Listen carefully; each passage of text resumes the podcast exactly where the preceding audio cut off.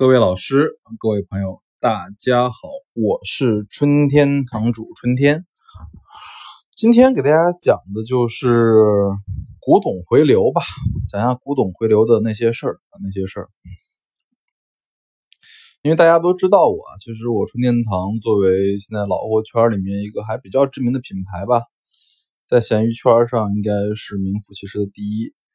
所以本质上来说，我就是靠做海外回流起家的。啊，就是我一开始卖的就是海外的外销瓷，嗯，所以对于如何做海外回流，这里我是门非常非常非常清的啊。但是今天因为我们这个节目的时间就是都是一种短短短音频的模式嘛，所以我们就简单讲讲说怎么做回流。其实这东西本质很简单，就是利用国内外的啊古玩的这个差价，从国外。买古玩回国挣差价，这就是回流的意思。然后我讲一下，就是普通的爱好者或者说刚入门的这个古玩商啊，如何做简单的回流。如果你的其他资源不丰富，上其实很简单。我觉得做古玩一点都不难，因为现在这个互联网实在太发达了。嗯，第一个叫做易贝啊，嗯，易贝。易贝这个东西是个好东东啊，是个好东东。我觉得我自己能够做到今天，易贝帮了我很多，因为易贝上。不仅有很多便宜的瓷器啊，正经的瓷器，而且很多真品率比国内的任何商都要高。这话我确实一点也不假好说。如果说闲鱼的真品率是千分之一的话，易贝有百分之五啊，起码是真品的。所以我认为易贝是最适合新手古玩商进货的渠道，因为易贝上确实能买到非常价格合适的海外瓷器啊。嗯，我可以写十篇文章啊，从易贝账号的创建到易贝的搜索引擎优化，到易贝的如何选货发货，如何谈价啊，这个其实是门道非常非常多啊。但是我确实给到大家说，就是易贝，如果你玩明白了，你其实做古玩商的第一步就进货这儿，你就，呃，我觉得能能能能起码能起步了吧，能起步了吧，因为它的瓷器的。的价格包括知名度都非常高啊，能看很多真东西，而且价格也不是特别贵，所以我一开始做的时候都是在这儿买残瓷啊，残瓷烂瓦，一康一瓶子口断了，六百块钱买回来，然后修一修卖一千五啊，就这么干。所以易贝我觉得大家都可以去关注学习一下。第二个叫做连拍在线和 Action f u n i e r s 这个可能有些人听过，有些人没听过吧。其实很多大的古玩商，包括一些现在的一些。大的买手都是用 Auction f u n i e r s 在在买明清瓷器啊，但是我自己确实我不喜欢翻墙，不喜欢翻墙，对，所以我经常用的都是联拍在线。联拍在线是中国的一家公司吧，是湖南的一家公司，我还觉得蛮好用的，因为他们做的主要就是网拍的这个代拍嘛，就是这样子。所以我客观的说，你可以看到现在认真说，国内这个年轻的。买手或者国外古董商吧，基本上晚上就守在这两个 A P P A P P 上然后天天做这种买入的这个研究分析、价格分析。这两个里面其实都非常方便，尤其像我我自己最近用的这个联拍在线的话，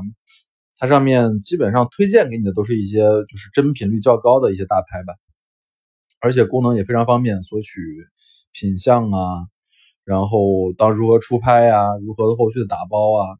都有这种服务。所以这两个就连拍在线，Auction f u n i e r s 如果到了中级古玩商的时候是常用的。第三个，第三个就是亲身去欧洲参加现场的回流啊，这个是非常高端的了。像马明华老师、张飞老师都是这种级别的人物，就是每年的四五月、十到十一月。去欧洲、去北美参加艺术周，然后因为艺术周就是会当时伦敦包括纽约的就各个拍卖行都会集中在这时间段来进行拍卖，包括德国的纳高，然后瑞典的科勒都是这段时间来进行拍卖，所以这些专业的超级高端人士啊都会选择直接坐飞机去去伦就中国人去伦敦或者去纽约参加。这样，他们对于所有的拍品和交易都非常的可控啊，而且他们都有一套非常成熟的这种履历表，几号从到伦敦，几号到阿姆斯丹，几号到斯德哥尔摩，几号到布鲁日，几号到安特卫普，几号到纽约。所以这些人其实是我认为是最终能真正的捡到大陆的人。为什么说这句话？因为你在 Action Furniture 和联麦在线，也对一些小的拍卖可能去触达不到啊，尤其一些呃小的城镇的拍卖或怎么样。而这些人呢，因为他们其实都养了很多当地的眼线，跟他们通风报信吧，就是这样子。比如说，我举两个例子吧。呃，我记得马明华老师给我讲过故事，他当时在布鲁日吧。当然，布鲁日旁边有个小城市叫做安纳切，好像叫做那个那地方是认真说是没人知道的地儿，我都不知道。对，但他听说那儿有一个镶了金口的一个雍正官窑的一个瓶子，他从布鲁日又租车四百公里去了那儿，把那个瓶子买回来。啊，那瓶子呢，最后回来某某拍卖卖了 两百七十多万吧，对，可能挣了有二十倍。另外一个故事就是张梅老师给我讲过，去瑞典嘛，当时出了一个应该就是很有名的吧，一八年大义拍卖的封面吧，五月屏，乾隆五月屏，当时买回来，他买回来是残的，举到了七百多万，残的，口沿全断了，然后在国内修了修吧，北京高修了之后，一八年在大义的首拍拍了两千一百多万，他也挣了快一倍多，但这一倍多很厉害的哦。这一倍多是是个千万级的一倍多，所以很厉害。所以我觉得就是认真说啊，就是现在虽然说国外的古董不多了，但是肯定比国内还是要更便宜一些，尤其在中低价古玩这。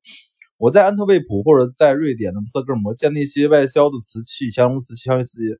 啊，都是跟山一样摞在一起，那些盘子板。所以我对这些东西觉得确实便宜，确实便宜。在国内。那碗盘子随便卖个一千多是很正常，但那时候几十美元就卖掉了，对吧？所以海外拍卖仍然存在空间，但是大的漏很少了，但是小漏还是经常不断的发生。国内靠量导这个差价人也非常多，就专门卖一些外销瓷，一百买回来回来卖一百五，就是这样子搞。另外，我也说一下我自己的回流区域啊，就是这边有 Tosas 春天堂的一个秘密的法宝。我自己其实已经慢慢放弃北美回流了，因为假货实在太多了啊。我觉得日本回流我也做的很少，因为假货也非常多，所以日本和纽约、日本和美国我都不太去了。我现在区域主要集中在伦敦呢，就伦敦以上吧，就是北欧、伦敦、瑞典这些地方，包括然后北非、南非啊、摩洛哥什么的。当然，我最近又发现了巴西、古巴和这个。委内瑞拉，嗯，对，这里其实，在南美地区还有一些，因为日本人存在，所以也存在一些宝藏。好吧，今天给大家讲讲，就是回流那些事儿。物件开门不解释，春天堂藏瓷。